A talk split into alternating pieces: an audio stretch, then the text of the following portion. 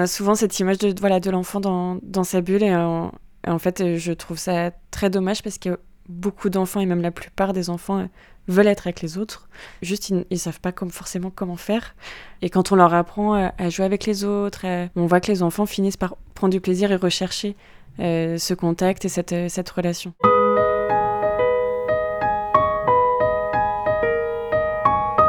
Atypique et alors, un podcast pour entendre la vie avec un enfant autiste. Dans cette deuxième saison, Brice Sandlower part à la rencontre des différents professionnels qui accompagnent et prennent soin des personnes avec autisme au quotidien.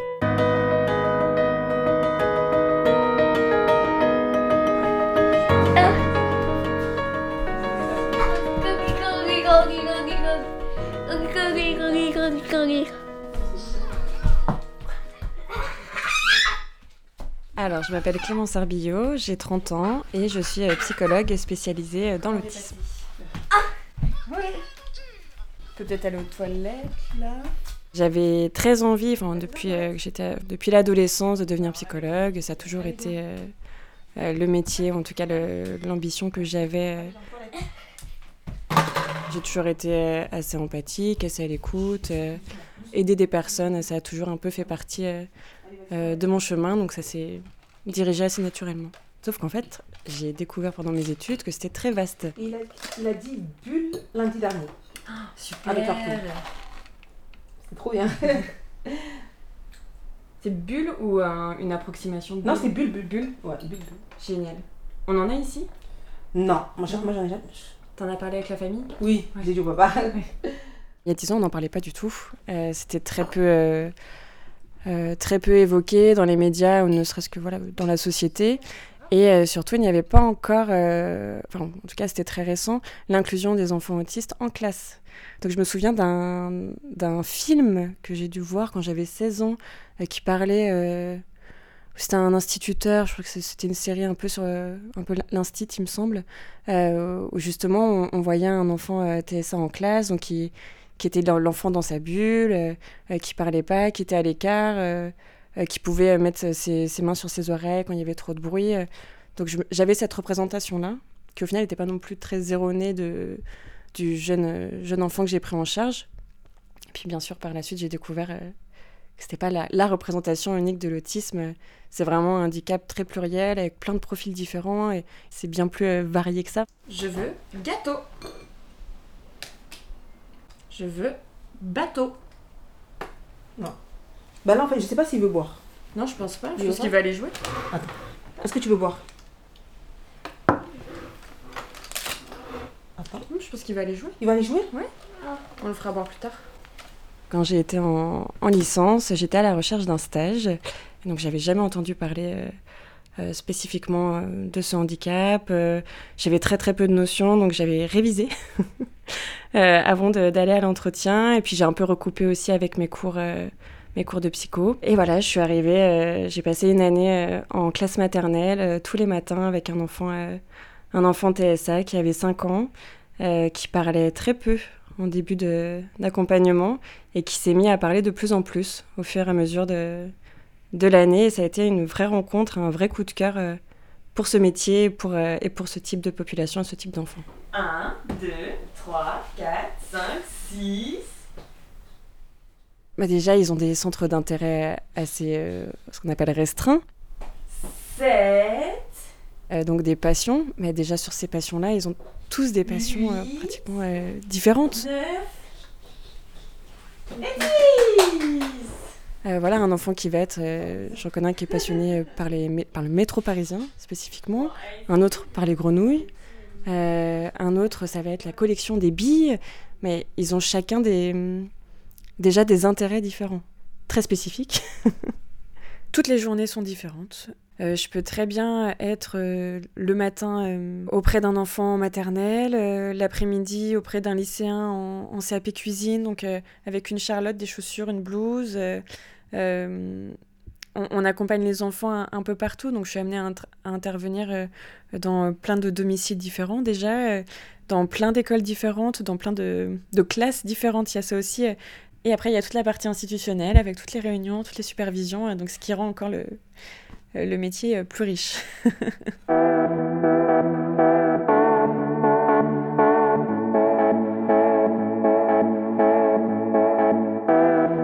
ce que j'adore vraiment dans mon métier, c'est de pouvoir voir les enfants évoluer, voir les enfants progresser. Principalement, ceux qui sont plus remarquables, ça va être en termes d'autonomie. Donc, euh, pour certains, ça va être euh, de savoir s'habiller, de, savoir prendre sa douche, de savoir manger. Ça, c'est vraiment ce qui, me, donne envie de me lever le matin. Parfois, ça prend quelques semaines, parfois, c'est quelques mois, parfois. Euh, malheureusement, ça peut aussi se compter en années quand on intervient un peu plus tard, hein, chez des adolescents notamment. Mais on y arrive.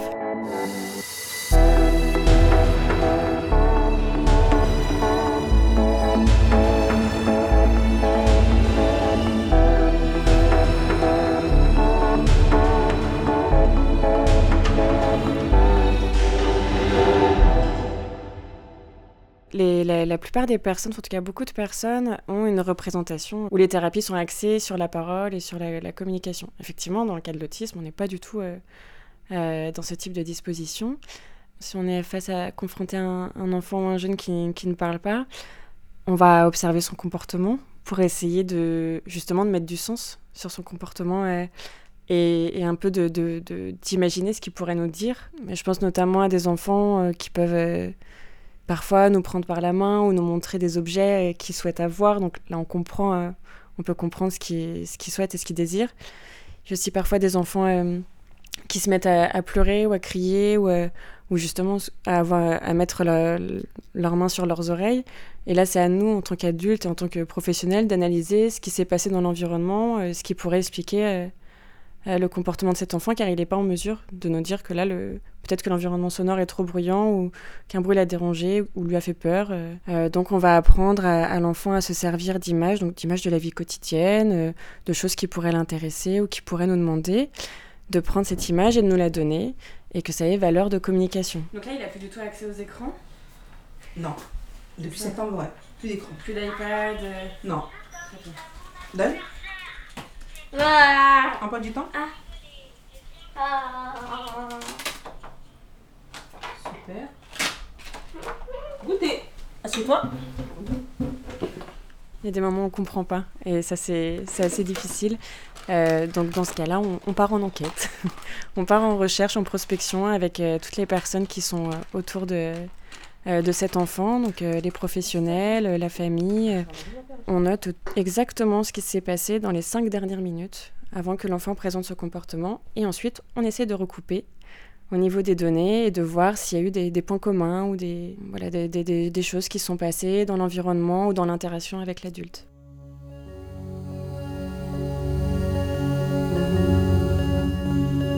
Euh, de façon assez générale, les, psychologues qui travaillent dans l'autisme se spécialisent dans, ce domaine.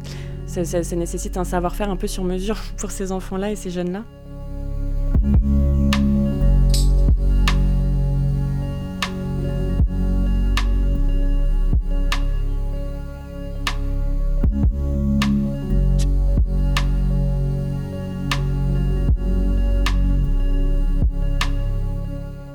Oui, avoir un, enfant à TSA, ça demande énormément d'investissement, euh, principalement de la part de la famille.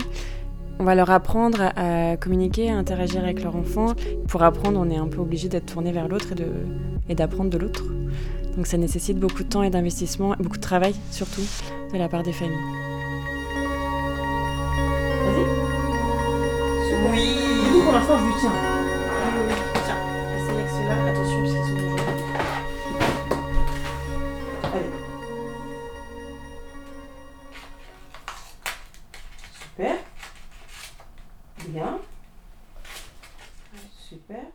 qu'on n'en parle peut-être pas assez, mais éduquer un enfant euh, TSA, c'est vraiment une, méthode d'éducation à part entière. Enfin, c'est, une éducation très particulière qui est complètement euh, parfois contre nature.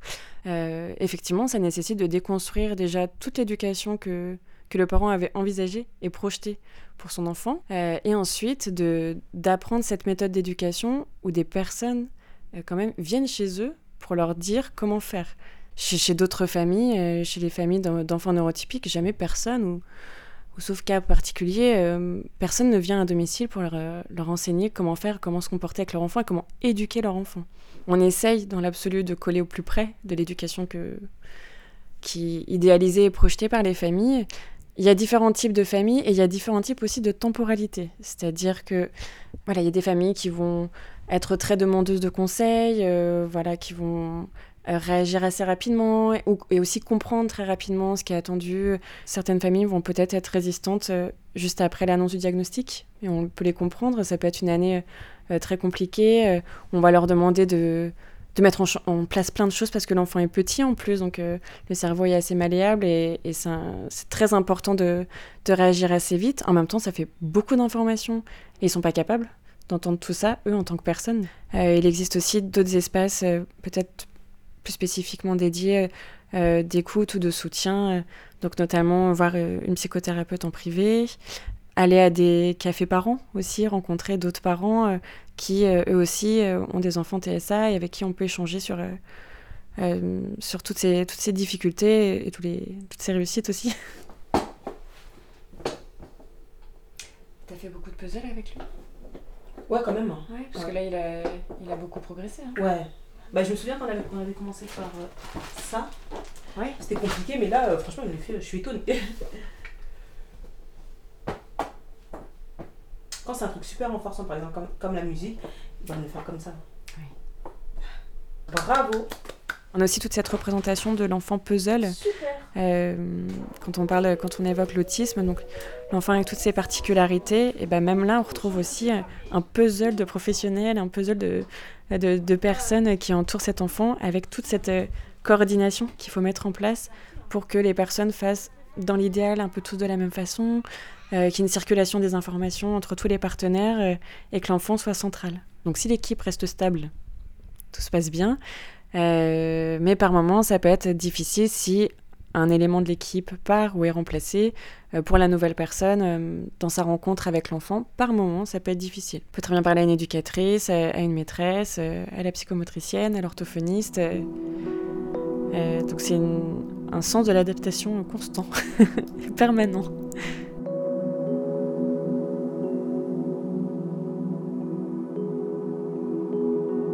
Ce sont des enfants qui ne sont pas du tout flexibles, euh, qui vont avoir beaucoup de mal à, à s'adapter, à, faire face à la nouveauté, aux imprévus, aux changements.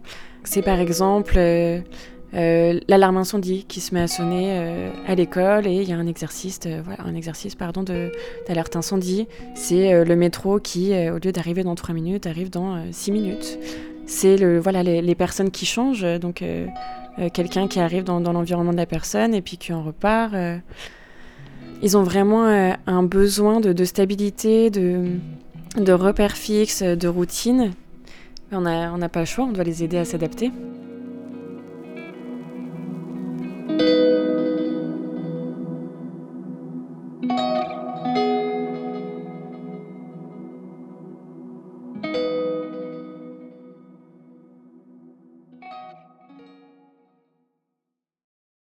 Les aider, on va introduire euh, tout doucement euh, des petits changements où, euh, on va les prévenir.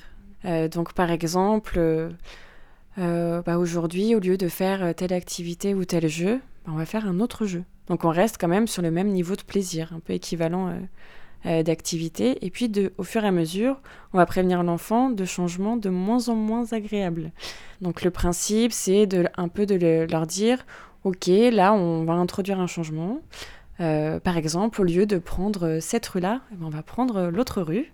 Et comme on sait que c'est un changement qui est difficile pour l'enfant, eh ben, on va lui promettre que à la fin de cette rue, il pourra obtenir quelque chose. Ces enfants-là n'ont pas la, pas la possibilité de, de, se réguler émotionnellement et n'ont pas les mêmes capacités émotionnelles que d'autres enfants neurotypiques.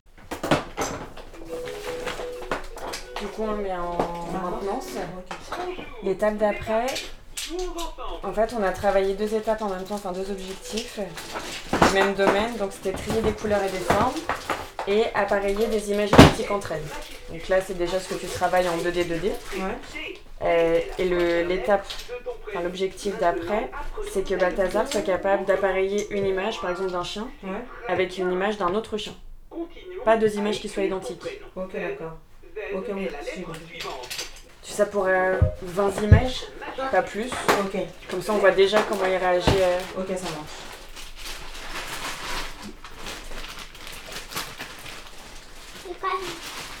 Mais oui, je t'embête. Ça, ça, ne s'arrête jamais. On, la, la, personne euh, avec autisme est en, enfin, constamment, euh, je l'espère, en changement, ou en tout cas est constamment en apprentissage en fait, du monde qui l'entoure, euh, et par moments en difficulté surtout. On a souvent cette image de, voilà, de l'enfant dans, dans, sa bulle, et en, fait, je trouve ça très dommage parce que beaucoup d'enfants, et même la plupart des enfants, veulent être avec les autres et, et apprécient le contact des autres juste ils, ne savent pas comme, forcément comment faire. Donc parfois c'est plus facile d'être euh, d'être en retrait. Euh, et, et, quand on leur apprend à, jouer avec les autres, euh, à, vivre en communauté, à interagir, on voit que les enfants finissent par prendre du plaisir et rechercher ce contact et cette, relation. Ce qui va donner cette image et cette impression de l'enfant dans sa bulle, c'est en fait l'enfant qui est submergé par tous les stimuli sensoriels de son environnement. Donc au niveau du bruit, de la, luminosité, des, odeurs, de, euh, parfois certains enfants ont des sensibilités au niveau gustatif aussi, au niveau tactile. En fait, les enfants sont généralement assaillis par toutes ces informations et ça les empêche d'être en contact avec les autres parce qu'ils sont déjà trop occupés à gérer leur, euh, tout ce qui se passe en eux euh, au niveau du traitement de l'information du monde qui les entoure. Oui, c'est pas mal votre Tiens, je pense juste que les ciseaux sont pas trop. Fais comme moi? Fais comme moi? Fais pareil? Ils sont très heureux et très contents et, ils prennent vraiment du plaisir à être avec des enfants neurotypiques euh, qui, eux, en plus, vont pouvoir faire ce pas de s'adapter, faire un peu ce, pas de compromis pour essayer de tirer l'enfant un peu euh, au monde qui l'entoure. Là, c'est vrai qu'on est dans un monde qui bouge très vite et on, commence à, parler de plus en plus de l'autisme, des spécificités des, personnes avec autisme. Et du coup, on a des, belles découvertes qui se mettent en place euh, dans la société actuelle qui se veut de plus en plus inclusive. Donc, euh, notamment, je pense euh, aux centres commerciaux qui, petit à petit, mettent en place une heure avec un niveau de, stimulation sensorielle qui est plus bas, donc des lumières il me semble, éteinte, en tout cas beaucoup plus basse, pas de musique dans le magasin. C'est une heure où généralement il y a peu de fréquentation, peu de monde, euh, ce qui permet aux, adultes TSA de venir faire leurs courses, ou alors aux parents avec enfants TSA de venir faire leurs courses. Eux, ils font le travail, en tout cas on fait en sorte qu'ils travaillent pour euh, s'intégrer dans notre société. Euh, de l'autre côté, il faut que la société puisse faire un pas vers eux et mieux les comprendre, en tout cas les accepter il faut juste plus informer les, les personnes, euh, que, les, que les, les, personnes TSA puissent rencontrer plus de, de, personnes neurotypiques aussi. Et plus il y aura de, de mélange, plus il y aura de, de, compréhension des deux côtés. Super. Tiens. Ce sera bien. C'est qui du coup Ça Ouais. C'est un métier très beau et très riche surtout ce qui, en tout cas, moi, à titre personnel, euh, me motive, c'est d'aider euh, l'enfant, d'aider euh, l'adolescent également, et de voir par la suite que ça aide aussi et ça améliore la qualité de vie des familles. donc, on a un vrai, un vrai impact, un peu sur, comme une chaîne en domino. Hein. C'est toujours un peu difficile de, se faire taper ou d'avoir parfois des griffures, c'est pas très agréable, c'est sûr sur le plan physique, mais on sait qu'on va y arriver et qu'on va, qu'on va réussir à dénouer cette situation, qu'on va, on va aider cet enfant et par ricochet, on va aussi aider cette famille euh, euh, qui, se sent tout aussi, euh, qui se sent tout aussi démunie que l'enfant au final face à cette situation. Ça m'a appris énormément de choses. déjà, c'est nécessairement d'apprendre à se connaître, mine de rien. connaître ses, réactions, connaître ses limites à la fois physiques, à la fois relationnelles. J'ai appris à, superviser des équipes, à manager des équipes. J'ai appris à communiquer avec des familles, donc à, faire face à des conflits. Au final, ce que je suis en train d'expliquer depuis tout à l'heure, ça relève de la communication, de la structuration, euh, des interactions sociales. C'est exactement ce que j'ai appris euh, au contact des enfants, mais, mais surtout au contact de tous les partenaires euh, autour. Les, les, les enfants, c'est le, au final, c'est pour moi le travail le plus facile. C'est assez intuitif, c'est assez simple en tout cas pour moi, à mettre en place. Et surtout, j'en tire tellement de plaisir que plus on connaît et plus en tout cas on se sent apte à, gérer ces moments de crise et surtout on sait que c'est possible de les gérer. Il faut juste trouver la, bonne, comprendre la fonction de ce comportement, trouver la bonne procédure, s'y tenir, euh, persévérer et, euh, au bout d'un moment euh, ça finit forcément par fonctionner.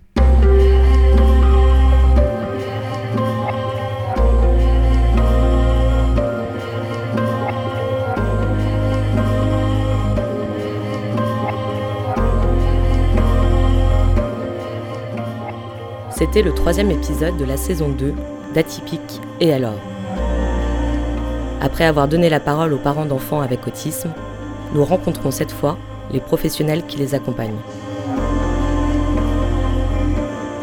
Vous pouvez par exemple réécouter le témoignage de l'institutrice spécialisée Françoise Martin ou du musicothérapeute Christophe Musset sur notre site originel.fr ou votre application de podcast.